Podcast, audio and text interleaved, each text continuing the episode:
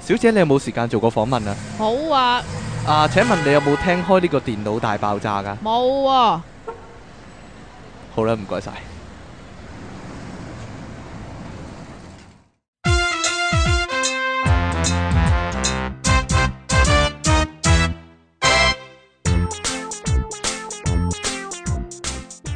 歡迎翻到嚟 pocket.com 嘅電腦大爆炸，呢度繼續有令人嘖嘖稱奇嘅苦悶人類救世主啊，即其離岸神小姐，繼續有你哋可以叫我做音樂情人嘅出題傾，點樣啊？我你繼續 啦，你要介紹成分鐘噶嘛，咪俾冇啦，一分鐘介你介紹完紹畢咯，啦係。嘛？介紹資源筆啊？你上次呢係咪中華牌啊？你上次 Dạ, 咧咪咧咩啊完一錄完音，你喺度補飛嘅，即係你見到咩物品會覺得好鬼鹹濕嘅，你我有話咁做過咩？你有，哦， 你講啦，你你啲邪惡嘅思想，你講啦，你如果男人床頭有支 lotion 啊，有支 lotion 啊，或者 hand cream 或者係 hand 啊 cream 啊， 咁你就即刻諗到一又啲或者係 moisturizer 啊好嘅嘢，唉，你話啲呢啲人仔細細啊，睇你唔出啊，出入呢個機鬥都俾人查三次身份證。唉，真係唔好 一講。個咁亂口，唔係啊一個咁亂口嘅小女孩，竟然個腦入面裝住一啲咁邪惡嘅思想，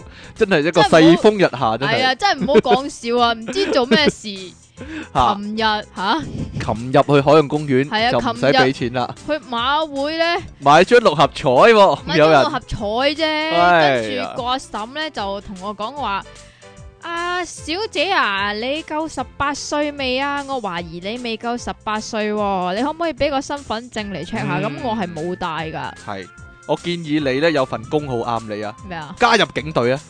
依家呢，好缺嗰啲即係臥底啊，係啊翻翻去翻翻去中學呢，嗰啲我唔臥底啊止。中學噶啦，我可以翻小 學翻小學㗎做啦卧底係？嘛？啊，翻呢個逃做呢個逃學威龍啊然！之後仲要嗰次應該係我俾人 check 身份證最興嘅一次，點你知唔解知咧？點 解啊？ 點解咧？然之後佢講完之後咧，就多兩個人走嚟圍我，圍就住你話我唔夠十八歲，其中一個係個僆仔嚟嘅啫。後尾後尾我知道佢原來廿一歲嘅啫。哎呀，我真係想即刻溝佢啊！我亂口啊咁， 講下講下講下，我揾棍毆佢啊，話你聽。點解你揾棍毆人哋啊？人哋高過你咁多，咁咪點啊？你我驚佢啊你聲我稱驚佢咬我食你啊！聲稱佢高過你幾個頭啊嘛喂，？咪矮啊，唔就好似係林矮啊，代表書豪，細啊嘛，大林書佬豪啊岳。高頭望住姚明咁啊，感覺上廿 K 講下講下講下真係啊好啦。跟住跟住又入機喂，你鬥好喎，興喎，你真係你好多嘢講喎，你啊咁咪嘛？跟住入機鬥，嚇跟住誒諗住唱錢打一陣機啊啦，啊啊！因為有條友屙屎啊嘛。呢個真係不良嗜好一個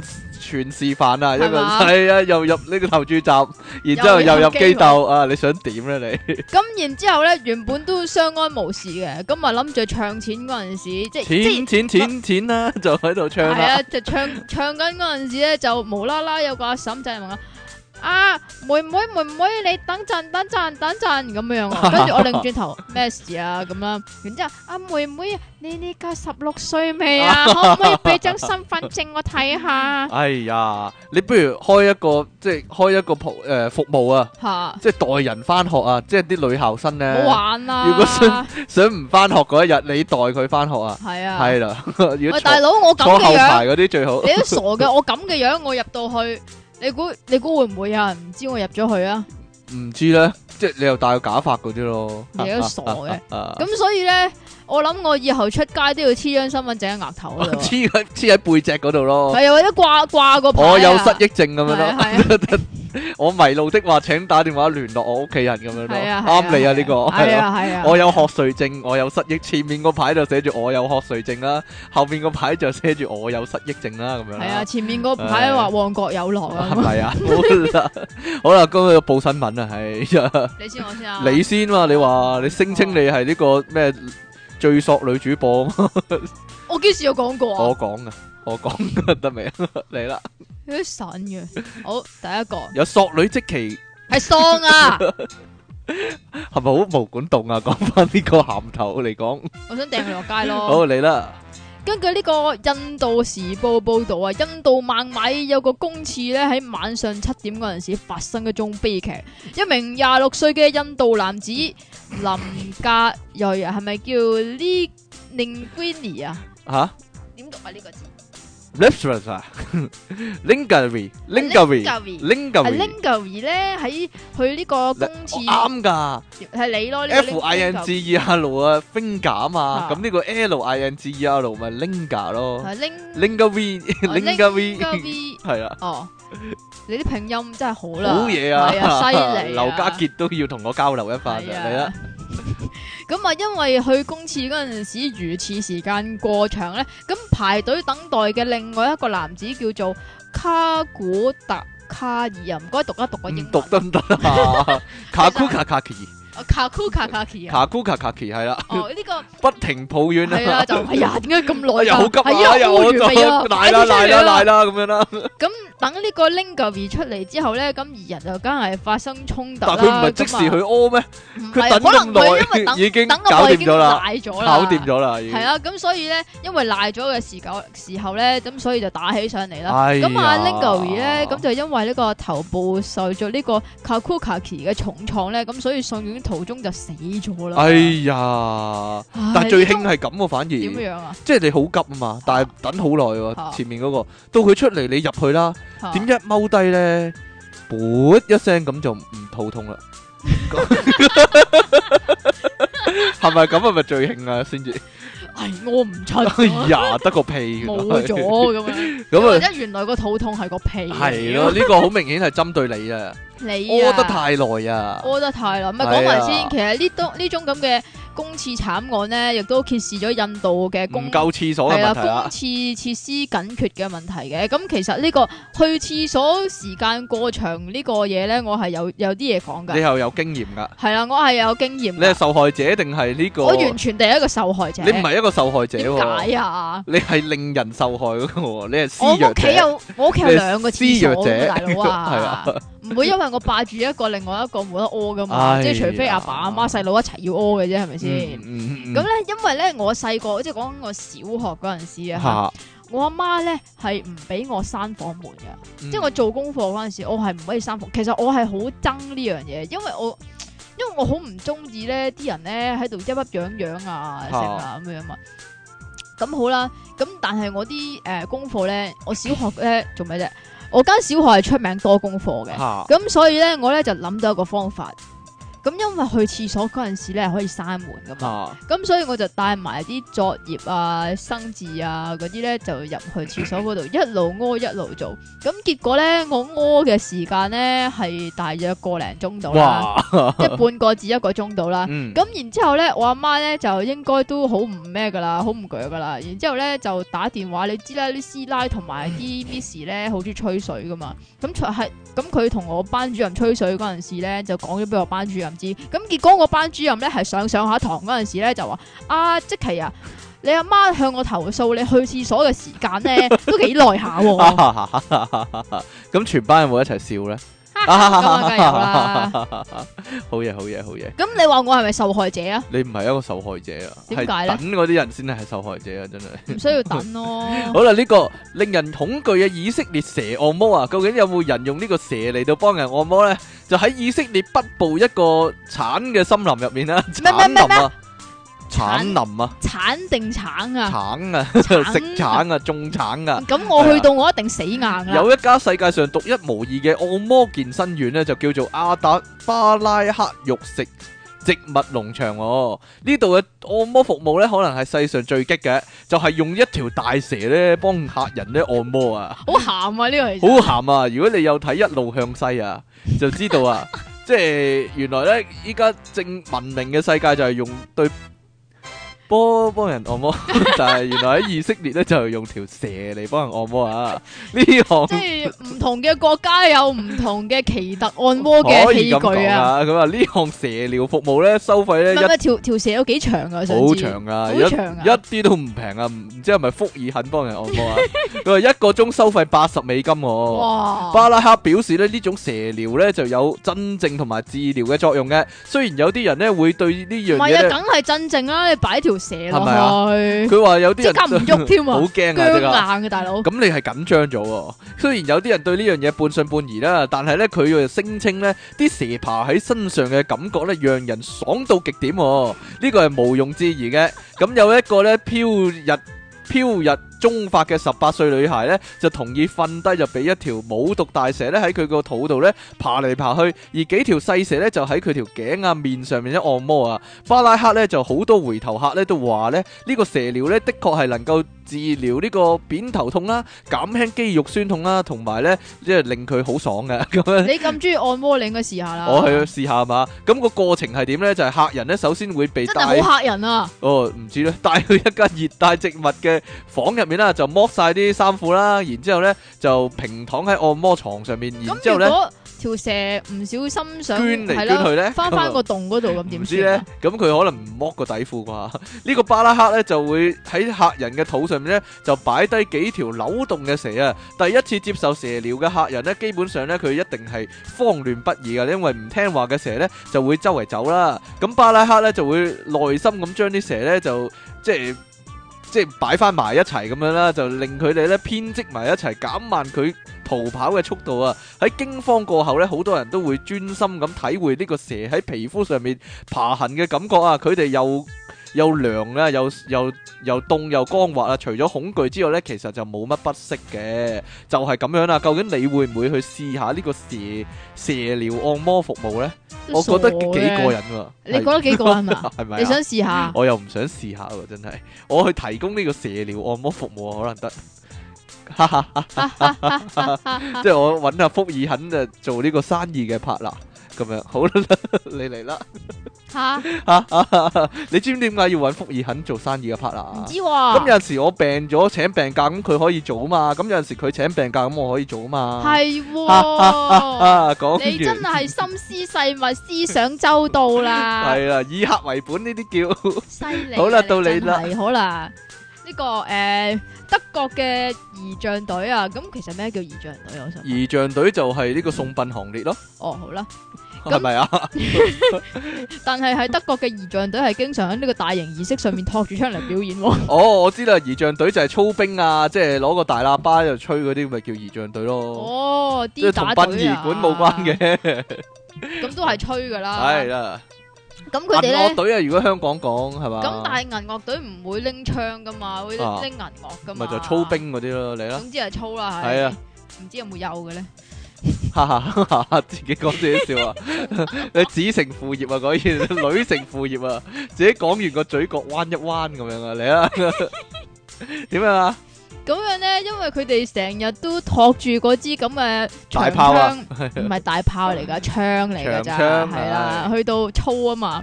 咁但係咧，因為佢哋誒，即係你知啦，你有冇睇過嗰啲咩？即係譬如誒、近近地唔好去到德國啊，嗯台灣嗰啲有啊，嗰啲有粗睇過啊，槍。咁啊，咪拎住支槍，然之後又擺嚟擺去，擺嚟係啊，擺隻去腳又嘅。拍拍埋咁樣啊嘛，又係啊踏步咁樣啊嘛，係啊，啦，咁因為拍得太多咧，咁係呢個操練令佢佢哋嘅乳房增生啊。令佢預防真身，男人啊， 係啊。女人就天大喜訊啦，但係佢係男人，但系你諗下、喎，即係呢、個，因為德國儀仗隊佢嗰個叫做诶、呃加入嗰個條件咧嗯都唔易噶，佢話規定個身高咧要一七八至到一九三，咁你係一定入唔到噶。啊，咁我身高仲要嗰方面唔得咯，係嘛？係啊咁你邊方面得啊？你繼續講啊。我儀表非凡，你都唔得得喎啦，呢個，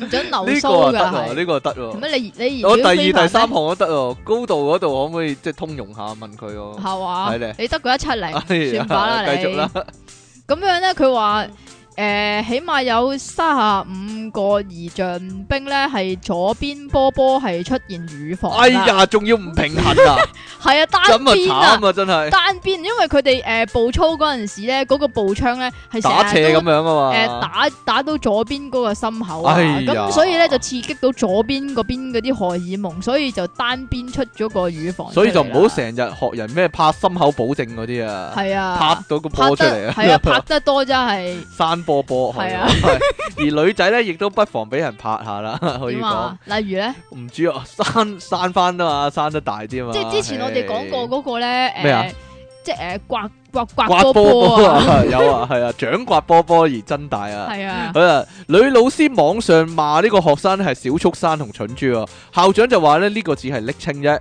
老師發帖啊喺網上面咧就稱學生為小畜生啊，呢個旭秀學校呢，一個姓袁嘅老師呢嘅微博同埋開心網嘅內容呢，被指不尊重同侮辱學生啊！旭秀學校嘅校長呢，喐秀啊，佢係旭啊，呢、個黃旭文個旭嘛，哦好啦，係嘛？呢、個周秀芳表示呢，呢、個唔稱係周秀娜，哎呀，周秀芳稱呼呢係平時袁老師同學生間嘅昵稱嘅，並唔係呢惡意或者侮辱學生喎。但係周校長坦言呢，即使係網上嘅昵稱呢使用嘅時候呢，亦都係不妥當嘅，所以呢就一定要道歉喎。學校呢需要進一步調查了解呢。呢個事件呢，再做出處理嘅決定啊！網友 Happy 張江啊，昨日呢發帖發帖稱呢微博名呢叫做動物園飼養員松爺嘅袁某某呢，任職喺九年制公立學校旭秀學校喎，青浦人，一九八六年呢華師大畢業喎。哇，咁使乜咁詳細啊？我點知啊？佢微博上面咧就鬧自己嘅學生係小畜生、蠢書、蠢豬同埋賤班喎。喺其後咧，就仲附有呢個老師嘅微博。截圖啊，然之後咧就俾人哋投訴啊，咁咧佢就話咧，誒、其實咧我平時咧就會出錢網購禮品咧嚟激勵孩子嘅，嚟激勵啲小朋友嘅，唔係小畜生咩？但係咧就有陣時咧又會叫佢哋做小畜生，呢、個咧就係我嘅個性係咁喎，咁咧哦嘅校長已經嚴重即警係一啖砂糖一啖扁。啊，類似係咁樣啦，又或者佢即係懶係你嗰啲種咧我，我咩啊？即係狂野一啲咧，即係平時口沫遮攔咁樣。呢、個係嘛老師比較係嘛咁樣，咁啊校長已經告戒咗佢啦。咁佢話咧，以後都唔會再咁樣做咯喎。 哎呀，唔好意思唔好喐到啲咪先哦得㗎，sorry 你 sorry，你 到你啊，係好啦，呢、個喺杜拜發生嘅，咁啊被稱為史上最愚蠢嘅謀殺案 啊！係咪咁有 TVB 啲劇會用咧？呢、誒個、誒，可 能會可能係跟 TVB 啲啲劇就係、係啦。咁一個印度裔嘅廚師咧，咁呢個廚師本來就係誒喺呢個杜拜一個政府嘅高官嗰度工作煮嘢嘅，啊係啦。咁佢咧就溝咗隔離個彬彬喎，誒女傭啦，唔係彬彬，sorry，女傭啊，唔係全部女傭都彬彬嘅，可以係隱隱噶嘛。係咪啊？系啊，咁咧，但系咧嗰個女佣咧就哎呀無啦啦有咗喎，咁咧就告佢強姦啦。咁雖然佢呢度就講咗一個重點出嚟啦，雖然佢係未曾與女朋友交歡噶，但係佢係竟然信以為真。咁喺呢個诶、呃不知所措嘅情況之下咧，咁就用石頭將佢砸死，砸死啊係啦，砸死咗。掟死啦，即係咁然之後咧就企圖毀屍滅跡喎、咁嗱又又要講下佢點樣毀屍滅跡啦。咁佢咧係將呢個屍體放喺浴缸嗰度，咁然之後咧就諗住燒屋啦，咁啊毀屍滅跡啦，係咪先？但係唔知點解咧，佢放火之前咧，即係唔知佢腦諗乜㗎，佢係將個浴缸放滿咗水㗎。咁唔知道，即係佢呢度嗰個報道咧，就係、呃假設佢係想營造呢個叫做溺斃嘅假象但啦係佢又嚇放火燒屋系啊，但 喎。系又烧屋、喎，咁所以條司咪完好無缺咯，咁咪保留晒一切犯罪證據咯。咁最蠢嘅仲有一樣，第三 樣仲有。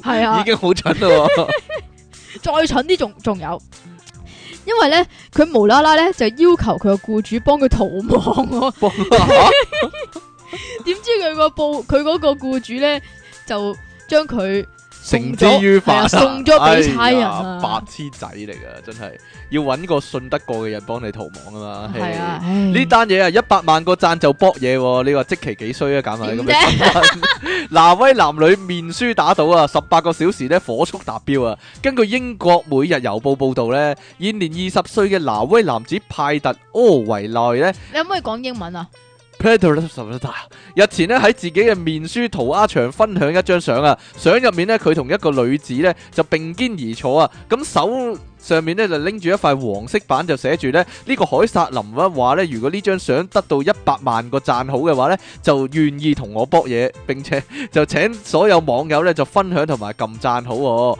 咁咧咁大膽嘅搏嘢宣言咧，即刻吸引網友嘅注意啊！毫不吝惜咁分享啦，同埋撳 like 啦。咁短短十八個鐘之內咧，就達成一百萬個 like 嘅目標啦。咁令到派特同埋海撒林咧大吃一驚啊！派特表示咧，佢同海撒林咧高中就已經相識噶啦。兩個人呢，從來冇諗過進一步發展，更加冇諗過成為情侶啦。咁啊俾個機會佢哋咯。而今次嘅挑戰呢，只係單純想效法之前有兩個女仔呢喺面書上面呢，就哀求阿爸俾佢哋養狗仔呢，就得到一百萬個讚呢單嘢啊！咁點知呢，竟然十八個鐘就挑戰成功啊！即係佢哋都係想紅嘅啫。佢話你可以效法下啦。雖然呢係啊係一啊單挑戰呢開始嘅時候只係一個開玩笑啦，但係派特同凱撒林表示呢，大家咁熱情呢，佢會做講得到做得到，堅守承諾啊，真係去搏嘢嘅。咁依家呢，派特唯一擔心嘅呢就係呢，唔知凱撒林嘅父親呢對於呢項挑戰會有咩反應或者諗法，定係當佢係一個呃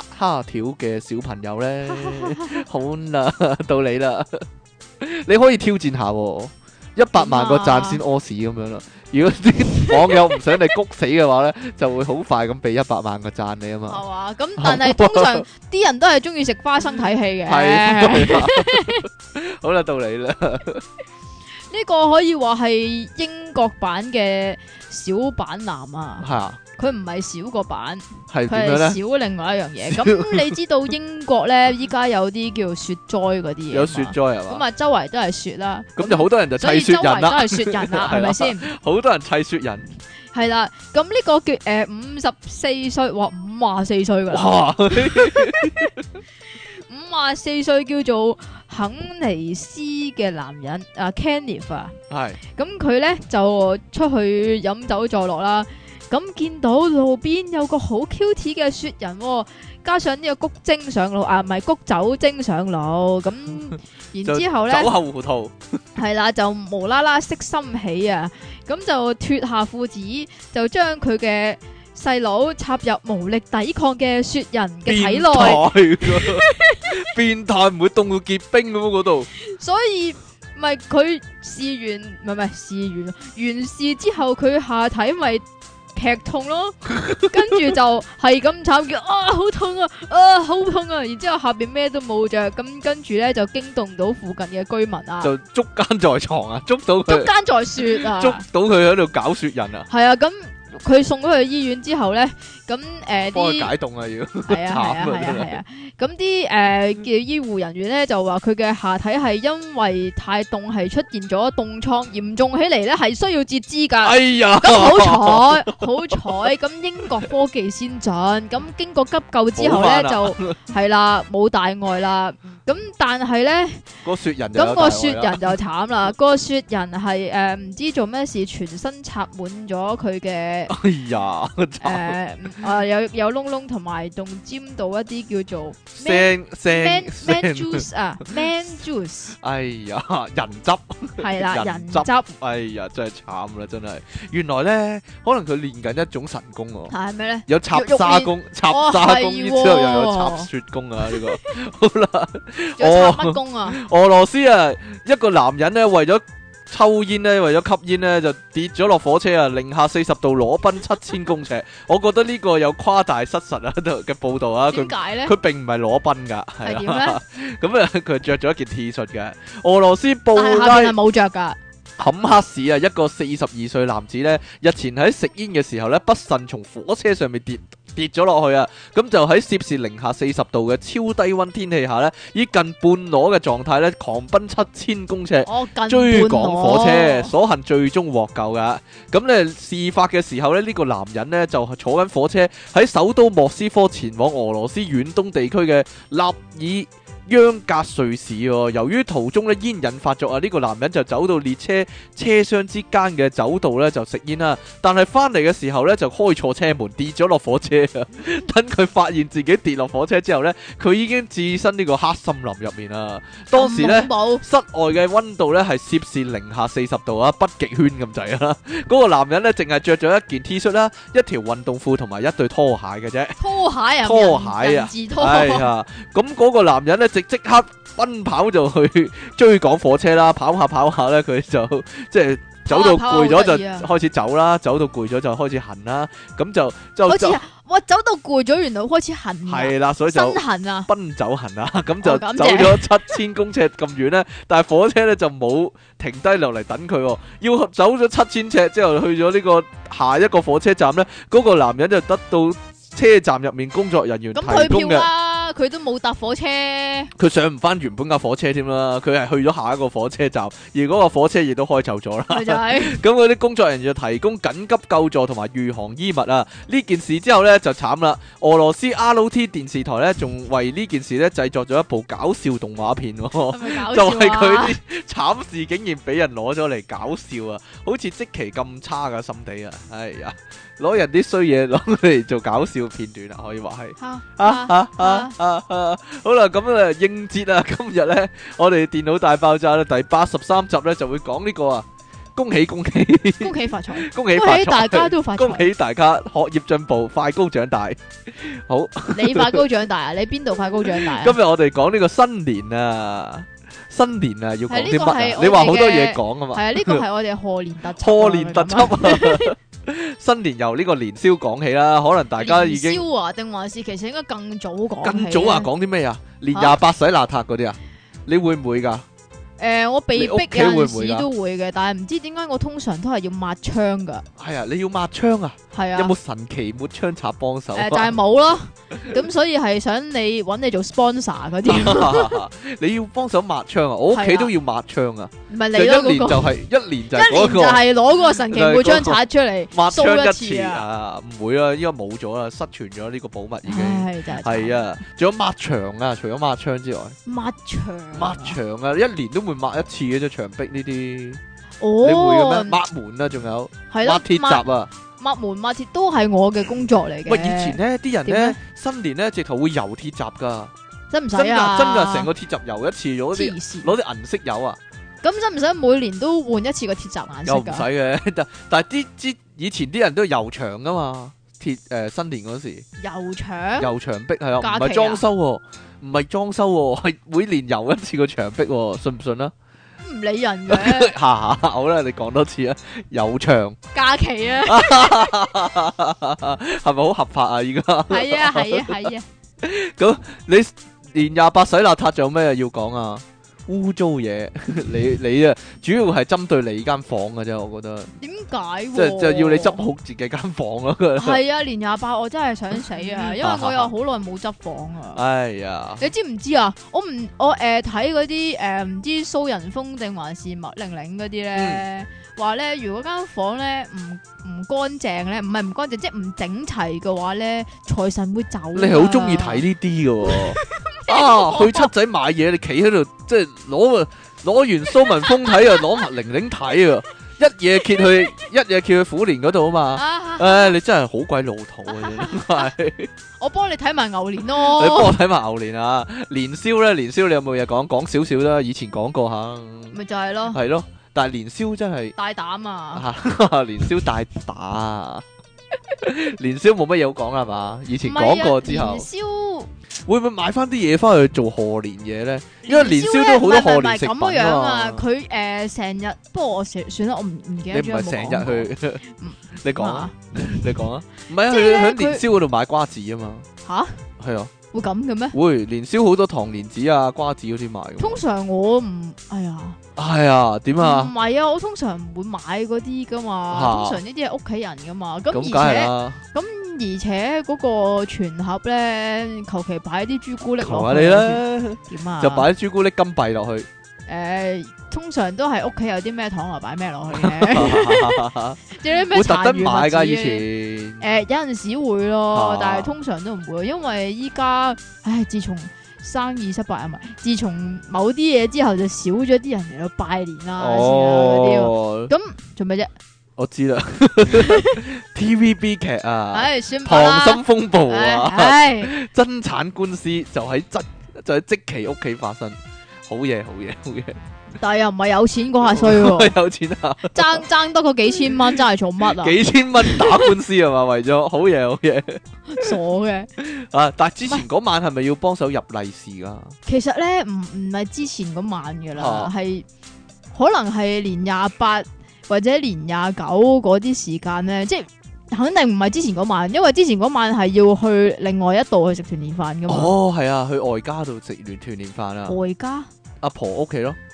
係咩？你去阿嫲嫲屋企定係阿婆屋企啊？原本去阿嫲，依家去阿婆。哦，哦因為阿嫲變咗阿婆，唔似咧？咁啊可以整麻婆豆腐啦，係咪咁 啊？撈埋一齊就變咗麻婆豆腐啊啦。你俾你食咗添呢 個，唔係啊，咁樣你話包講利啊是，啊包利是有一樣嘢可以講啊。我啊媽咧數銀紙好快㗎，係啊，係啊，你知唔知點㗎？佢啲手法又好正宗喎，做咩事冇啊？你嘢你個 嘴，你個嘴想點啊好？嘢，係咪要我獎你嘴啊好？信好正宗。佢以前做銀行嘅，因為係啊，哎佢呀嗯以前做銀行啊，咁就所以咧懶。醒啦，就 show 下 Colly 啦嗰一下。係啊，嗰一下咧，佢咧就喺度即係用呢個銀行嘅手法嚟到去數銀紙咧。佢以前細個，即係我細個嗰陣時，佢係教過我嘅，但係我當然係唔記得啦，因為嗯我都冇乜呢個機會去數銀紙噶我啲麻雀腳啲仔啊，吓我俾利是佢咧，吓。我會接咗粒星先俾噶，係啊嘛。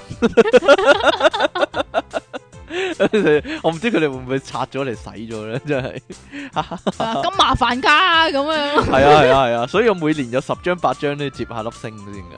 即係你你就你就唔係接求粒其六。角星係求其係求啊下你。係啊， 求求其打對接咁啊算，唔係啊，以前咧呢個啊接法咧又有嘢講啊，講啊，佢咧以前咧咪誒，即係依家嗰啲已經冇晒啦，嗯以前有個紫荊花喺中間噶嘛，係啊係啊係啊係啊，咁所以咧就要呃梳個紫荊花出係啊，要嚟啊。梳個紫荊花出嚟咧，咁樣就接兩接啊，嗯，即係一掹出嚟咧就見到個紫荊花，我覺得呢個利是咧就係嚇最反映唔到通脹噶喎。點解咧？你十幾廿年前都係都係廿廿蚊依家又係廿蚊噶嘛。最憎可能有啲塑膠啊係咪啊啊添，即係即係想租金殺加佢呢個呢個食材加，但係呢個嚇利是就唔會加噶喎，真咪就係。係有啲咩恭賀説話啊？恭喜發財！今日好，今日好有咩？今日好有呢個新年氣氛啊！講下呢個恭喜説話先啦。咁快講係啊！啊係啊係啊！啊，講恭喜啦，發財，恭喜發財，龍馬精神，出入平安。唔出入平安最緊係要。喎，有早生貴子啊？啊係，咪呢個係咪賀年説話嚟㗎？又係誒人哋結婚嗰時先講㗎，誒唔知咧，唔知啊？身體健康咯，最行啊！係啊咩係啊咩清水生意水興魚嗰啲隆，生意咯，興隆。我係啊以為你想講清霸添，啊清白啦好啦，咩時時清白或者清霸成功啊！我哋嘅清霸年年嗰啲啊，清霸年年，又或者門算把你都係。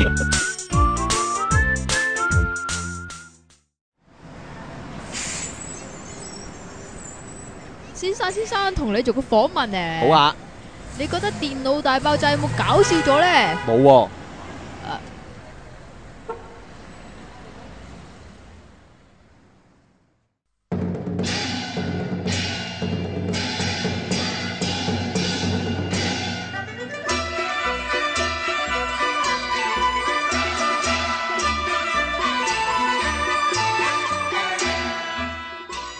歡迎翻到嚟 p o p u p c o m 嘅電腦大爆炸，又嚟呢度繼續有音樂情人出體傾，同埋即期即即清奇夠啦嘅離岸神。 夠啦！夠乜嘢啊？ 我哋繼續講呢個新年啊！恭喜恭喜恭喜發財，恭喜大家生活愉快，身體健康，你嚟啊！你幾幾你要純熟一啲得噶？你知唔知你幾啊？專業啊！你睇下我呢個專業拜年啊，可以話係 大家請我去你屋企拜年 係啊，啊係啊，然之後鬥利是嗰啲啊，搞下氣氛可以話好係。啊係啊，你知唔知就係呢一樣嘢啊，令到我成日都俾人開年啊，年初一係啊就開年啊，唔使等年初二啊。呢個就係真新年呢啲阿爸阿媽嘅口頭禪啊！你梗係想我幫你開年啊，咁樣啊，係啊，係啦。咁我啊，我啊通常都年初一就開年㗎。我突然間諗到啊，啊今集我哋背景音樂係咪啲新年音樂啲嗰啲啲啲？啲啲啲啲啲 啲搞到好全集都好有新年氣氛啊！ 間唔中有啲炮仗聲啊，噼啪啪啪噼啪啪啪咁樣啊！你但嚟係啲啦，炮仗聲唔知做咩事變得好有規律嗰啲啊係？咪啊？你咪你點樣俾人開年法啊？咁咧，通常咧就咁樣樣嘅，你鬥利是之前咧就就鬥下要啊 啲利是啊！係咪鬥唔啊？係啊，嚟啊，喂鬥袋嗰啲係嘛？梗係鬥奶啊，或者係啊點樣係啊啊？點樣鬥利是法啊？咁斗利是之前咧，你啊梗係要講啲恭喜嘅说話咁樣啦。啊，但係咧，我咧永遠喺講恭喜嘅说話嗰陣時咧，就會啞咗噶啦。係啊！恭喜發財，你唔識講啲好嘢啊！你個人就唔係係啊，就跟住係啊啊啊啊啊啊啊！就係我唔即係同誒入屋叫人呢樣嘢一樣啊！我入屋永遠都唔叫人噶嘛，嗯咁、然之後咧就永遠都係阿媽叫人啦，你啞噶咁樣跟住，跟住我就好勉為其難咁，阿婆、姨媽、姑姐、阿嬸咁樣嗰啲啦，啊咁、所以咧到鬥利是嗰陣時咧就慘啦，嗯即係恭喜我啦咁樣，誒、恭喜發財，誒、跟住跟住咧係唔係都生意興隆？我冇做生意喎，誒咁啊死啦， 咁你又唔識講啦，係啊。係咁但係你，唉，咁係唔得噶嘛。到你大大下嗰陣時，咁你點都要練翻下啲咩口甜舌滑啊。係啊，咁樣點樣咧？你你口甜舌滑嘅咩？你咁 我咪唔係咯。 你講咁啲所乜以啊？咁咁所以咪就係搞到我算叫做啊吓，有一連串嘅叫做公河说話，就係見到你又講，見到係人都講咯你。講啦，你示範一次啊！唔好啦等啲聽眾，等啲聽眾可以學下嘢啊嘛！唔好啦 你。快啲哎嚟呀啊！，我我唔知點解，我真係好唔中意呢啲嘢。係啊，快同埋咧講，，點仲有樣一樣講法嘢，啊？唔喂係啊，仲有一樣嘢就係咧，呢個阿爸阿媽派利是，咁阿爸阿媽喺呢個年初一嘅朝頭早咧，嚇就就又或者係出門口之前咧，咁就會俾利是噶啦嘛嚇，，又要你講噶係啦，咁但係咧俾利是咧，佢咧就要咁樣樣嘅，誒譬如誒呃阿媽派咁先算啦，咁我問阿媽啦，阿媽恭喜發財利是咧咁 樣。嚇跟住咧，佢咧就誒、呃你算啦，算你恭喜咗我，因為佢佢已經慣咗，佢知我係咁樣樣。嚇咁然之後你話誒、你同老豆講恭喜發財啦，跟住我就啞咗噶啦。點解啊？點算？ 咪又恭喜發財唔咯！係因為我以前細個同老豆好多牙齒印㗎嘛。咁幾細個做咩事啫嗰時啊？做咩事 啫？唔俾嘅。其實我同阿媽都好多牙齒印啊㗎，算罷啦。啊即係唔係好想，唔係好想同老豆講嘢嗰啲，其實都唔係好想同阿媽講嘢。咁然之後我死啦啞咗啦。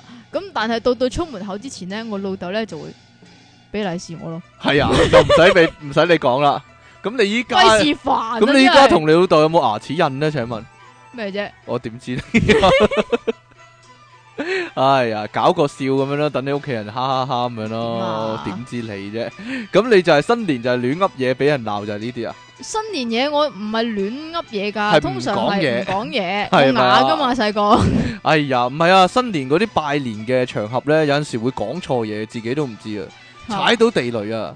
我哦即係講咗嗰句说話，以前細個即係聽到又係四個字，以為係公學说話咁啊，係啊懶醒咁啊講咗出係嚟，咯，係咁咪咯，嗯嗯嗯嗯咁樣講咗出嚟， 唔係會呢，唔係呢四 係邊個個邊。邊四個你節講？哀順變嗰啲咯， 你講噶啦，冇猜猜猜猜猜大吉利是 大吉利是，又或者啊講啊嗌人啊嗌錯人啊，嗌錯嗰個係第二個嚟噶，點但樣係嗰個嗌？即係即係譬如嗌錯你咗姨丈做姑丈嗰係啲啦啊？係啦，嗌錯姨丈做姑丈，有又個或姑者丈難明又啊或自者咧，己。你以為嗰個係三舅父，哈啊 哈好啊，姑丈難明啊嘛，你講多次啊，NG NG 當冇 當冇，依家講啦， 嗌錯咗姨丈做姑丈難明 啊！得未啊？咁夾過啦嗱，即係譬如你以為嗰個係二舅父。嚇，你就嗌咗佢，咁你原來佢係三舅父嚟嘅，我冇咁多舅父啊！哎呀算啦我得一個舅好父。細個 嗰時會㗎，會嬲但係㗎，唔佢係喎黑面㗎，我係三舅父嚟㗎喎，咁樣唔啊，係喎，但係我以前咧，我永遠都唔會誒、呃叫做撈亂我啲阿姨嘅。係啊，點解咧？因為有個阿姨特別黑人憎啊嘛， 你 係咪想講呢個啊？唔係咁啊，係點？樣啊？係因為我唔會叫咩大姨、二姨、三姨嗰啲係㗎，係會要即係譬如佢個名有個誒、呃、君字嘅，咁就要嗌君姨咁樣。軍醫咁啊所，以係永遠都唔會搞錯一二三四㗎。有冇唐醫啊？ 點啊？唔陷知阱 啊嘛係咪咁啊乳醫啊 嗰啲有冇啊？好啦，全盒入面啲嘢食啊，你係咪好想講呢個啊？哇！全盒裏邊啲嘢食就咩啦，有啲就透複雜啦。我想我想問一個問題啊，你有冇係食過一樣嘢咧？糖嚟嘅嚇喺全口入面嘅，嚇，誒即係新年先食到嘅嗰係種啦糖，，有長個福方字嘅。長方體唔係福字啊，長方體透明嘅呢啲舊式嘅誒糖嚟我嘅，知我知，嗰樣叫乜嘢啊綠綠地係色綠綠嘅，綠綠地色嘅。地色嘅，但係我永遠見到呢啲我都唔食嘅，唔知乜乜好似啫喱咁噶。係啊大菜糕咁噶嘛。係啊，但係又唔係大菜糕喎，嗰係樣啊究竟係乜嘢咧？依家有啲懷念嗰樣嘢啊，係咩？啊你食㗎？我食噶，我永遠都未因為我唔嫲食，我阿嫲實有呢樣嘢，我永遠都唔食，所以我唔知咩味係 啊㗎呢呢種嘢係咩味嘅？請問，但係咩咪甜甜地咯，所以我咪唔食咯。甜甜地咁樣，哦腍因為我腍地咁樣咯，我細個咧係好揀飲擇食嘅，啊我我係幾乎連糖都唔食㗎。糖都唔食啊！係啊，有冇發？達糖啊？你有冇我見過一樣嘢叫發達糖啊？我唔知嗰啲係咪叫發達糖嗱假我瑞士糖啊，即係假嘅瑞士糖啊，嚇嗰樣嘢叫發達糖啊。吓係啊嗱，我我會食啲乜嘢嘢咧？即嚇係糖，即係以前就係瑞士糖啦，但嗯係只係會食黃色嘅啫。黃色瑞士糖。係啦，橙色你千祈唔好俾我，哦，見都唔好俾我見到。咁我我我就將啲 黃色嘅隧糖搣晒收出嚟收，收埋晒跟啊嘛，住咧將個糖紙就包住嗰啲橙色嘅系隧糖啊。，以前會咁樣 嘅。呢個呢個呢個係呢個係細個嗰陣 時咧，其實新年咧好鬼悶噶嘛，係啦即係你坐喺度，即係同啲 表表弟啊、表妹啊啊嗰啲啊玩玩到悶啊啊。咁啊點樣樣咧？自己食完嗰啲糖，啲糖紙 keep 起佢，嚇然之後將佢還原，還啊還原原翻還原咗之後咧就。 擺翻落全盒度唔嘛係，擺翻落全盒啊！啲人打緊麻雀噶 嘛啊，請你食啊！嚇 唔係啊，除咗瑞士糖之外，金鷹朱古力都得㗎，啊金英朱古力 咧，好易整翻整好翻易一個中地雷噶，整翻個。樣啊， 整翻嗰個整翻個立體個樣啊但，空金鷹大入面空溜溜㗎。金英朱古力咧啊有橙味朱古力噶，啊，係，啊，好慘噶！食完之後， 唔係啊，通常係去咗人哋屋企咧，個全盒咧好食嗰啲咧代買啊，跟住離開咗仲有排食㗎，係啊，真係㗎 喺個褲袋你入會面唔會？你你話你件褸入面溶咗啲糖啊 嘛，咪就就全盒嗰啲咯， 係咪啊？係咪嗰啲啊？哈哈哈仲有瓜子啊，瓜子唔係唔係唔係唔係，講埋可以還原嘅先，可以還原嗰誒啲誒瓜子都可以還原 噶，真噶，紅瓜子、黑瓜子我都還原佢噶，嘗試。跟住不等過人攞一扎嗰時，食到好多粒都係空噶，而且係我咬過噶。哈哈哈哈哈哈哈哈哈 哈哈好啦， 你繼續金啦。幣朱古力啊，金幣朱古力就係一樣可以還原嘅嘢啦。係啊，但係好難噶，一定會有個口喺度噶。咁啊，梗係啦。咁我好難啊 真係。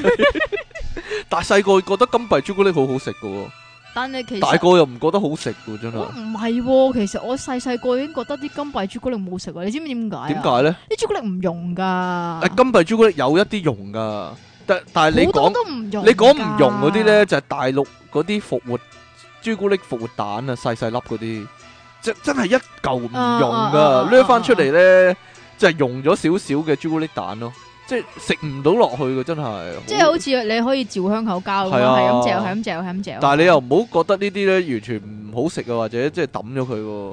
你知唔知北韓 啊？即係啊做咩領導人事啊 領導人金正恩啊， 送一袋糖啊，啲小朋友開心到喊啊，真係 你你幾幸福啊！係你 啊係啊，話唔喊會死噶係啊嘛。嘛？好啦， 瓜子都係喎，你中意邊種啊？白瓜子好剝啲喎，其實咧 黑瓜瓜子有子時好硬咧，又剝唔到噶嘛。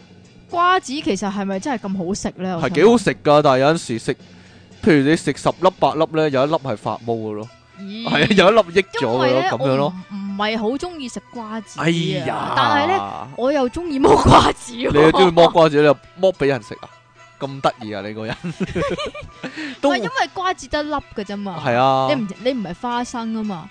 咁然之後咧有一隻仲有時啫，你咁功利主義嘅， 即係花花生剝一下有幾粒食啊嘛？係啊，同埋有陣時會有三粒㗎。你真係諗嘢真係跟住複雜。中四粒嗰啲就好似中咗頭獎咁噶啦。我中意揾啲一粒嘅花生，所以我我中意食中意揾啲一開咗就得一粒嘅花生嘅喎。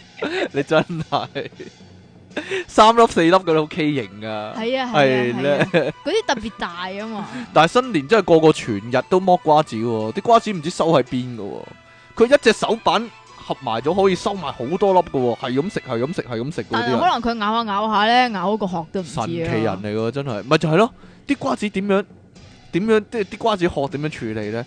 周圍周周圍鋪啊嘛， 周圍鋪啊嘛，即係我識個 uncle 係咁噶，點啊？佢一扎瓜子擺入好口咧奀㗎，，好奀㗎。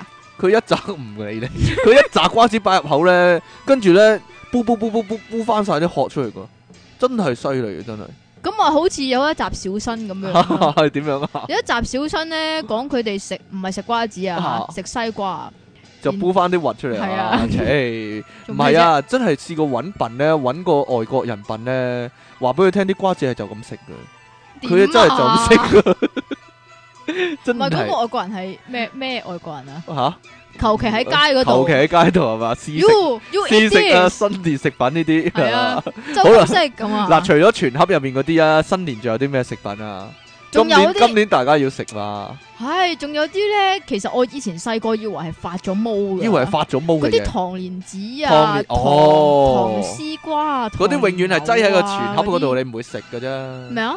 嗰啲永遠擠喺個全唔盒係入喎面，但你唔會係食嘅啫。但係我中意食蓮子啊嘛，咁原哦來糖蓮子都幾好食嘅喎。誒椰絲都好食㗎，誒，有啲呃椰糖絲椰我絲都都好 OK，食糖椰㗎，絲係啊係啊係係啊，啊，好大條㗎，唔係唔係唔好係真大條，唔係唔係誒擺喺啫喱糖上面嗰啲椰絲啊，係啊，係咯嗰啲係真係一一條塊椰子過咁咁樣噶咯，係咯嘛，。係咯，但係嗰啲我成日有疑問，嗰係咩啲點解咧唔會壞嘅咧？係啊，係咯，就咁擺喺度又冇糖紙噶嘛？係啊，利是糖你食唔食噶？咩叫利是糖我啊？冇嘢啦， 紅色好似利是咁，入面一粒糖咁樣咯，加頓出噶，係唔係有個福字㗎？係有個福，字噶，啊哦，或者寫住跟住哦利是兩個字咯，我我我食嘅嗰你食㗎種都係少數我食嘅糖，都好難食啊係㗎類。其實因為嗰種係類似朱古力又或者係咖啡味啊嘛。咁啊，梗係即係專係揀啲朱古力出嚟食啦。如果誒開你嚟講，咁應朱古力啊嘛，係你嚟講就全部都係朱古力 啦。好啊啊啊！不過咁哦乜樣呀有一隻你咧，全口好多嘢講啊！你真點啊？ 童年嘅回憶就童唔年係對於呢呢新隻年嘅係回新憶就係啲噶呢啦，呢隻係新啲噶個啦。點啊？嗰個優衣良品咧，話梅糖唔係啊，唔食華妹㗎。啊？點有啊一？隻咧，咪誒叫做，總之係朱古你力又積糖啊！你好耐冇積啊， 積積清奇啊，真係點樣啊？朱古力糖衣，然之後裏邊又好似瓜子嗰只咧，哦一，粒我知粒啦嗰只啊，，我知啦，佢唔係瓜子啊，葵花子啊，係啊，係咪啊？其實葵韓國出噶嘛呢個，其實葵花籽同埋瓜子定係咧松子啊，定松子啊松，子啊，松子啊，唉，我唔知啊，總之松都子啊，係係都啊，係籽啦，都係有啲瓜啊朱古力包住松子嗰樣啊嘛，係啊，啊我覺得嗰樣嗰樣好好食食過啊瓜嘛子喎，唉，可就唔可咁以新松子都好食噶，其可唔實。可以新年有啲新意啊？喂，但係我呢樣嘢我想講啊係，點咧？以前咧有一種咧類似朱古力包松子咧嚇，係全黑色嘅，全部粒粒都係黑色朱古力嘅。哇但係依家近來出咗嗰啲哦冇咧，喎全部都係七彩㗎嘛係啊，七彩有個糖衣仲咁有隻先㗎嘛，冷係 M M 咁啊嘛，係啊我覺得呢種好難食啊，係咩，我想揾翻黑色嗰啲啊，唔知邊但度有冇啊，賣除非你買一大包，然之後淨係揀黑色嗰啲咯，我就淨係揀晒橙色嗰啲俾你啦，就係咁樣啦。 你對我真係好啊！好啦，除咗呢啲全盒入面嗰啲嘢咧，新年仲有咩食品啊？哇，咪超煎多啊堆蘿蔔糕啊，蘿蔔糕咧，蘿蔔糕我係唔食噶嘛，點解啊？係喎破氣啊嘛，你唔食蘿蔔， 破氣，呢個化你化工大法啊嘛。你呢個迷信影唔響到我係迷信，嚟噶，真噶。你呢個迷信影響到我啊！你呢個個唔係迷，信啊，真人真事嚟噶。點樣真人真事你講啊？啲日本仔咧，以前咧冇嘢食咧，淨係食啊蘿蔔咧。咁咪成個蘿蔔頭咁蘿咯，蔔飯啊，係啦，所以佢叫蘿蔔頭啊。所以啲日本仔孱啲噶以前。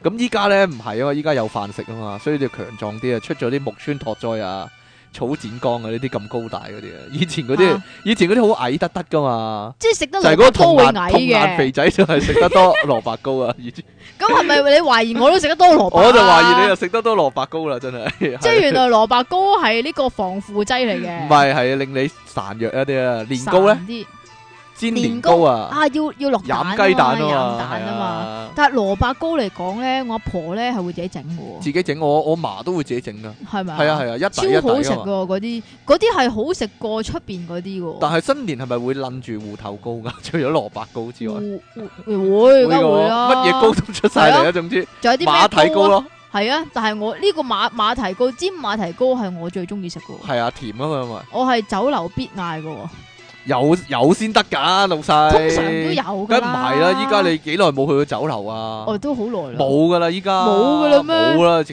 頭真係冇啊！咦，我年細糕個仲有嗰陣白色時好同啡色多啊嘛，啡色啦，梗係唔係啊，白色嗰啲叫咩啊？叫咩啊？白糖糕椰汁年糕咯。椰汁唔係喎哎你唔去食韓國嘢嗰啲年糕唔係通常白色嘅咩？炒年糕嗰啲嗰啲唔同噶係嘛？一樣都係年糕。唔係咁食法噶嘛？咁我上海年糕都係年上糕海年糕係年啦糕啊，確實，日本年糕都係年糕 但係唔啦。一定要過年先食啫嘛。係啊係 啊，係咯，係啊仲有角仔咧，角仔我哋以你你前講自己整角仔咯，角仔角仔咯，嗯係誒喎啱喎啱瞓 擒上去嗰個角仔啊，角仔 角仔啊，自己整噶以前嗯，我仲我記得唔啊，係好食角仔，我角仔係咪好硬炸嗰啲啊？啊，唔係咪好係好硬硬㗎噶，有啲好好食噶，你整得唔好啊，你嗰啲點啊？係啊嘛。買翻嚟啫嘛，唔梗會自己係啦，整。自己整噶，自己。整自己炸噶。呢樣嘢好少喎。我仲記得啊，以前係係碌扁個麵粉，然之後咧就揾個玻璃杯吸一個個圓形出嚟噶。吓係啊，跟住就包啲嘢入去，跟住捻下捻下捻下捆邊噶嘛。係啊，你完全唔知呢樣嘢啊！乜你完全唔知呢樣嘢啊？你可唔可以再講一次我個做法？俾你睇啊！你做俾首我先咧睇就碌平個面粉，啊跟住揾啲玻璃杯嚟吸一個個圈出嚟，啊！然之後就包啲嘢入去，跟住咧包手包嗰啲係咩嚟㗎？糖啊、花生啊、椰絲嗰啲咯，哦，即係咩甜㗎乜狗屎垃圾加梗係粒唔濃湯寶包入梗係去 甜噶，即係好似龍鬚糖嗰啲餡咯。啊啊，咁吓？就係咁嘅咩死？係啊，跟住揾啲手指印印個一個個圈嘅，跟住咁啊變咗餃子啦。包包啊，捆翻個花邊啊。係啊，哦但係佢呢嗰個個舊式邊，噶嘛。佢嗰個邊咧係扭麻花咁啊。係啦，但係依家就唔用呢個啦，呢家用神奇國際機啊！咩嚟？ 喺街度有啲阿嬸買㗎，一個夾咁樣咧就唔使你攣嗰個邊㗎，一夾埋咁就係一㗎夾啦，埋就有就係個個壓花，就就有個係嗰邊個啊係啦嗰個扭麻花個 邊啊，就係嗰個嘢啦。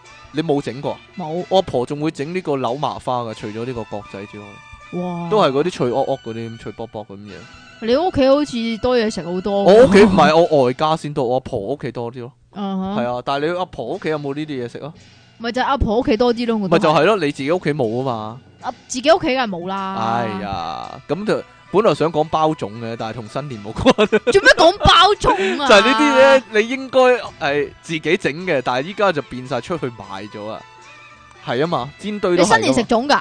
自己新年就唔會食啦，都係呢啲新年就食到你好粽啫，啊， 係喎新年真係勁勁食呢啲嘅喎，係㗎。因為阿媽咧會買一底年糕咧分俾我同細佬啊嘛，咁都新年朝早嗰幾日咧就係就係咁咁食食 啦年糕啦，好就好辛苦啊你。做咩唔辛苦啫？晏晝咧就一定係蘿蔔糕午晚，唔係唔係蘿蔔糕午芋頭餐，糕仲係， 哎呀又或者係年糕午餐。喂，其實我中意喎。你鍾意係嘛係啊，因為你個人懶啊嘛，咁同埋唔想食飯啊嘛， 就係咁樣啦嘛。咩唔啊想食飯啫？點知你係咧？晏你食晝飯唔食想咁食咁多嘢。。唉，有嚿糕咁樣篤下篤下，繼續上網啊，唔使埋台食飯啊嘛，係。邊度係？好啦，寫仲有啊，寫揮春同貼揮春啊，除咗我同你之外，仲有冇人做咧呢樣 嘢？我同今你年比係較咪又要啊，寫今翻個年梗係寫啦，有冇啲新嘢寫？我睇都係寫翻舊年嗰啲啦，又係嗰啲係咪啊唉冇離身。 寫個小字俾你啊，又嗯係啊，好啦我寫個大字俾你 啊。我突然間記得一樣嘢喎，點咧？就係每年去到初七、初九就會講同一個老土 同一嘢老土嘢㗎咯。咁呢個應該係跟住自己先哈哈，你會啊唔會啊？我唔會咯，即我係好會純 情㗎。你知唔係知首先有啊個衰衰少少嘅同學同我咁講噶，吓，喂肥仔啊，唔係肥 仔， 你咩都賴晒肥仔佢啊今嘛。日佢會咁講咯。啊點啊點啊，喂，今日初七喎，咁樣啊嚇，跟住你初咗未啊？咁樣，哈哈哈哈哈，自己喺度你笑可唔啊。可以解釋啊？冇啊，冇得解釋。 初九都會一樣噶，唉，冇嘢啦，即係淨係初七同埋初九先至會發生呢就會件事發生呢嘅啫件。事啦。初每一、年二、三、四、佢五、每六年都都唔會會做一次㗎喎。喎。 小朋友，我唔知佢哋諗乜啊，真係。 好啦，呢個新年啲廣告啊，嚇，恭佢喜哋發財，有個恭喜特色大家都會發 財。有個特色㗎，就係一定係定格畫面㗎，誒定格畫面㗎定格畫面，然之後咧就就係有一炮仗聲同新年音樂啦，唔係啊，係啲字嚟噶嘛，係啲字嚟。㗎，即係係啊。通常都係得嗰一兩個人配音嘅，係啦然之後咩嗰啲嗰乜乜啲乜叫乜做公司全人鞠躬，恭喜恭喜咁樣咯，係啦，係咯。啊，仲有咩好龍鬼悶噶嘛。係啊，乜乜诶，考牌公司祝你哋生意興隆，路路暢通，跟住恭喜恭喜咁樣咯。係啊， 全部都一樣噶嘛。我哋一陣都要整一個吓。即係唔知佢哋做嚟做咩㗎。咁當然一定會有嗰個啦，美元發財，恭祝大家發財呢個啦。呢個年年新年一定有啦，冇理由冇啦，係咪係先？哦啦，年年新年都會近幾年有冇先？因為條片已經 crack 咗啦已 經？係咯爛咗啦嘛，已經點算呢？究竟但以後係仲點有都冇會呢？聽到曾光嗰把聲嘅。我就唔明點解佢哋唔及時將呢條片數碼化咗佢咧，真係。可能個個機整翻個片啊嘛，唔係係，整可翻能個已電經腦啊冇咗。啦嗰條片，哎呀連個底片都應該揾依家嘅真光再拍一次，咪就係但係佢啲頭髮已經唔黑啦，點算呢？好啦，咁揾你唔咯。係啊，依家應該揾鄭瑞文拍啊嘛，哦點解啊？得你佢知嘅就係咁樣啊嘛，哦即係染髮哦廣告嚟講哦哦啊嘛，唔係咩？真係啊好難明你講咩同㗎。埋全部 全部周刊啲封面啊，都係某個明星啊，一家人拎住個揮春咁樣 咯。你個年代先係謝賢㗎，謝大賢啊佬。 依家會點樣呢？依家究竟邊個繼承咗皇位呢？劉華咯，劉德 華唔係啊，以前咧係好老土或㗎，即係者陳慧琳，我覺得唔係啊，以前係每個藝人咧，響啊呢個新年嗰陣時咧，都要拍一輯新嘅叫新年相啊，會㗎，就係啊喺誒報紙上面一格咯，攞住個揮係春咯啊。係啊，以前啲人都有 嘅，以前係咯，幾老土啊你話。做乜喎？以前四大天王賀新年咁樣哦係噶，啊，每個人都拎住一個恭喜發財咁樣。拎住個筋咁樣啊。話龍馬精神咁樣啊，好老土老土， 真係實依家都有噶，但係依係啊嘛，依家嗰啲係星嚟嘅咩？依家你唔好咁講 啦，新年電影嗰啲海報都一樣噶嘛，唉，新年嗱，由我八星報喜啊嘛，唉，依家新年係死硬得兩套嘅啫。但係我我就係諗緊咩人睇呢啲戲咧，即係睇呢啲戲嗰啲人係咩心態咧？即係但係佢有咁高票房喎、好大鑊嘅一件事嚟喎，點解啲口味咁樣嘅咧？而家啲所以人我冇睇好耐咯。冇睇啊好又耐，又唔好脱離紙睇啦你免啊。費會唔會睇咧？你？誒，well 電視播我都唔睇喎，但係係嚴重到我咁得意啊，頂唔順嗰啲嗰啲 get 啊， 真係笑唔一來笑唔出啦，啊二來毛管動啦，你點即係想點咧，真係，即係即係你啲 get 係係第二位啦，佢哋啲係 get 咩啊係係一咩？位咁如果有何韻詩咧，啊啊啊有一年有何韻詩啦係咯，上我都年咯冇睇啦，係啊咯？點解你冇睇嘅？啊嗯？因為佢出得嗰幾唔幕咯。想破壞喺我心目中嘅形象咯咩形象啊？得唔得？高貴一啲咯，佢唔似拍埋呢啲咁嘅戲啊， 得唔得？係咩？係咩？哎呀！但係新年有機會去一啲好離奇嘅地方喎，其啊，實，尤其係啊，係咯，尤其你如果你親戚咧住好遠啦，甚至乎住喺圍村入面啦，係噶。咁你就會有機會去啲好離奇嘅地方啦，啊就哈一年去一次，啊係咯。哈，講嗰啲同親戚有關嘅先啦。你你真係有親戚住喺圍村啊？誒，唔係唔係唔係，係啊嗰啲叫有咩呢？職啦做咩啊？你 點樣啊？以前啊，我有個親戚係做嗰啲誒區議會啊，區議會啊，定係鄉議局啊？我唔知嗯啊區議區議員、區議會嗰啲嘢啦。跟住點樣咧？咁然之後咧，佢咧每年都會搞嗰啲誒嗰啲圍村嗰啲嘢。哦，圍。村食盤菜嗰啲啊，係啊，其實唔係每年都會搞，總之我係去過唔知一兩次咁樣樣。咁你就會去啦，就見識係啊到圍村人嗰啲習俗啦。咁然之後圍村原來咪冇屍嘅喎，係啊，唔係冇旗冇旗喂冇麒麟啊輪，有冇燒炮仗啊？都有我聽講就係圍村入面先可以燒炮仗咯，係啊。出面又唔俾燒嘛。但係咧咁樣樣噶，每逢新年咧，嗱新年你知初二咪燒煙花嘅嚇，咁咧唔知點解咧？呢個係發生喺我屋企出邊，即係大約城門河島嘅位置啊嚇。總之嗰度咧就有人偷誒。燒煙花，係啊，以前有一個地盤噶，咁到到新年嗰啲時候咧，就會聽到腰拍腰拍咁樣樣噶。嚇咁我唔知咩事啦，咁然之後咧，我老豆咧就話出邊有人偷睇你燒煙花啊咁樣啊！我覺得咧，突然間咧有好怪異嘅感覺啊， 係點怪異咧？好似我好似好似 TVB 咧訪問緊啲明星 咧，你哋細個新年嗰時會點樣嗰啲咧？你係講自己去圍村嗰啲經歷嗰啲啊？ 喂，新年仲有啲咩好節目啊？ 我真係去過掟許願樹喎，真係喎。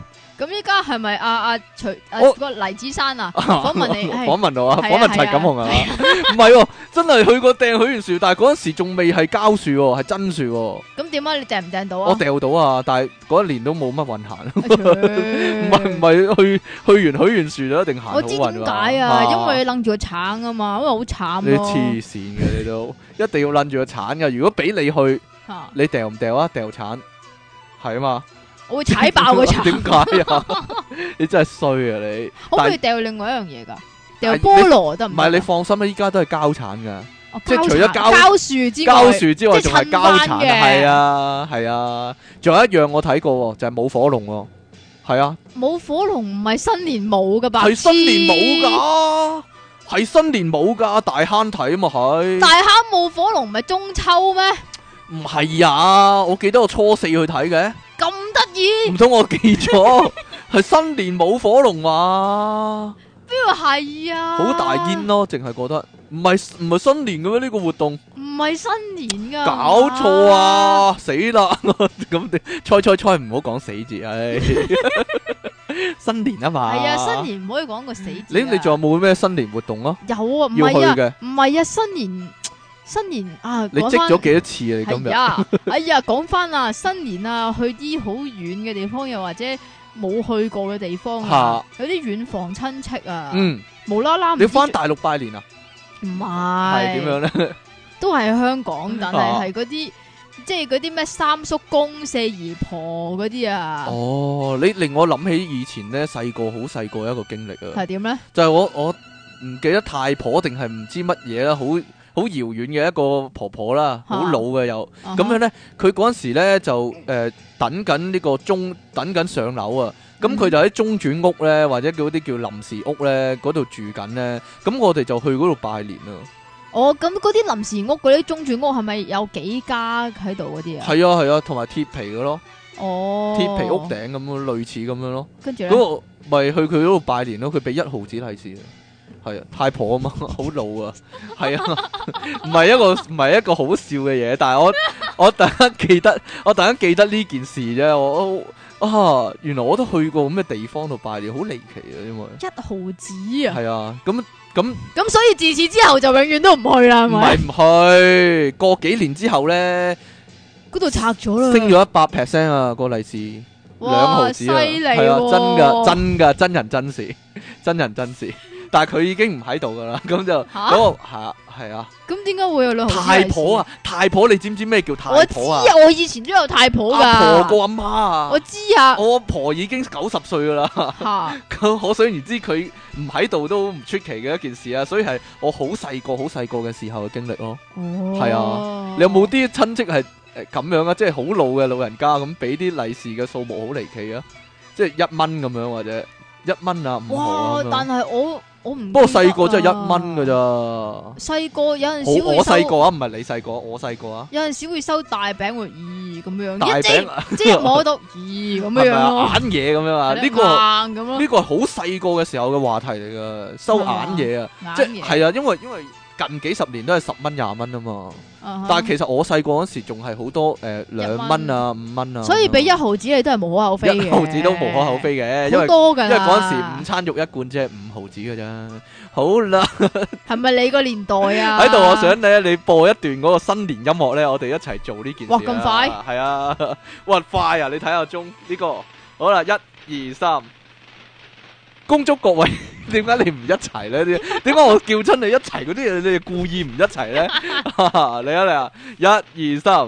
恭祝各位聽眾今年賺多，啲，電腦大爆炸全人鞠躬，恭喜恭喜，好大陸 feel 啊！係咪 啊？正啊，所以先正啊！出體傾送出小字揮春一張啊！恭祝各位聽眾生意興隆，小勞多得，好唔好嘢 啊？好到你啊喂！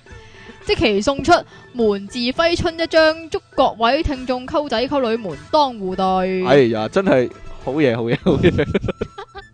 聽眾來信啊，本故事純屬虛構，如有雷同，實屬巧合。笑話一則如。假如冒犯，請一笑置之喎。話說有一日，當出體傾同即期錄音期間，突然有一名用絲襪蒙面、戴米奇老鼠口音嘅陌生男子突然闖入，並聲稱打劫。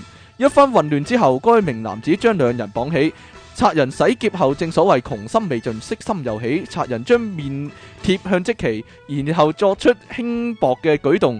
正義嘅出體傾立即大喝，該名男子好像怕節外生枝奪門而去。出體傾見狀，立刻安慰安慰呢個即期，佢話：你有冇事啊？佢做過啲乜嘢啊？你放心，剛才嘅事我唔會同任何人講噶。即期驚魂未定，但強作鎮定咁講。我冇事，佢做過啲乜？佢只係話我個拍檔好正啊，問我有冇凡士林啊？我咪話佢聽喺廁所咯，話口未完，賊人已經折返，手心玩弄一樽凡士林，並向出體傾作出淫笑。呢、個時候，即其好激動咁講：阿 King 啊你放心啦，呢件事我係唔會同任何人講嘅。好啦，跟住嗰、個你嚟啊，又係你喎、做乜啊？我點知啫？點解次次咁啱嘅咧？真係命運嘅問題啊！ 你呢？即其離岸神，貪字得個貧，爆炸私人相 。好嘢，好嘢！喂，佢繼續啊！你嚟埋啦，你嚟埋啦！唉，你讀你讀啊呢個先。我讀呢個先係嘛？好啦，電腦大爆炸主持，你哋好讀。呢個咩？唔係啊， 有次呢、個咁長留翻俾你。有次我有個 friend 響街，以為自己見到即期，佢就即刻興奮到扯晒旗，跟住佢突然甩咗好多頭皮。嗰排佢又開始減肥，結果佢唯有自己收皮。請問呢你件 呢幾件事係咪互有關聯呢？心急人上，好明顯啊，真係。啊啊！好啊，到你啊喂，自己嚟嘅啲人。你又知嘅？點會唔知啫？點解會咁嘅？一嚟就哈哈，俾邊個讀都好咧，兩個哈哈都要俾即其好串咁哈出你喎。嚟串好串咁蝦出嚟啊！好哇，真係勁啊！真係嚟啊！朕要分享一件真人真事。話說朕有日放工翻屋企，等緊，哇係等緊咩叫車立啊？哦，原來係 lift 嚟嘅。等緊 lift 啊！嗱，等緊 lift 嘅時候，浸隔離有班死僆仔，好嘈咁喺度周圍轉。細心留意之下，朕真係想即刻將個電 點樣啊？將個電腦入邊嘅電腦大爆炸鏟晒佢，當然忍得住手啦。因為佢哋竟然不停以曾志偉嘅語法，但唔係曾志偉嘅口腔喺度，係咁。哎，有冇搞錯？係有冇語搞法錯語法啊，唔係哦口音啊哦！，語法啊，有冇搞錯？有冇搞錯？ 應該係咁樣啊，你冇類似啊搞錯，你再再低音啲啊！ 哦，唔得啦，你繼續啦。 由浸一入大堂，直到佢哋入咗車立即係 lift 啦，佢哋都係咁喺度轉嚟轉去啊，不停咁嗌有冇搞錯，有冇搞錯？而且就算嗌到咳都仲要喺度不停嗌有冇搞 錯，有冇搞錯？浸個心就喺度諗有冇搞，要用要用翻個可能好煩啦，有冇搞錯？啊！你哋已經搞到啲死僆仔染上啲鋪癮，真係罪過罪過。以上呢一件係千真萬確嘅事，就好似 即其發射一樣咁真。另外，浸啲字值幾多分呢？浸即期發射係咩意思啊？哦，即期發射， 即期發射。做咩以前啫？有個聽眾貼過幅相話，有間髮型屋叫即期發射啊嘛。 係啊，好係啦啊，咁我哋今次電腦大爆炸嘅節目時間差唔多啦喎，聽講你近來上咗太空喎，伊朗送咗隻即期上太空啊嘛， 太空有咩好景色啊？請問我咪去笑噶。 冇嘢啦，好啦，喺度恭祝各位聽眾咧新年快樂啦！你有冇嘢同啲聽眾 講下？出入平安，出入平安係嘛？ 記住睇我哋咧電腦大爆炸喺 Facebook 上面嘅專頁啊，係嘛？可能會有 啲做咩啫？做咩啫？冇嘢，可 可能能可能會有啲咩，會有啲新奇嘅事情發現啊！我以為你， 我 以為有咩我啊氹到你講好鬼專業添。 好啦，你真係有陣時特登查我㗎。係啊，得唔得啊？好啦，咁我哋今次節目時間係咁先啦喎，下次再見啦喎，拜拜。拜拜。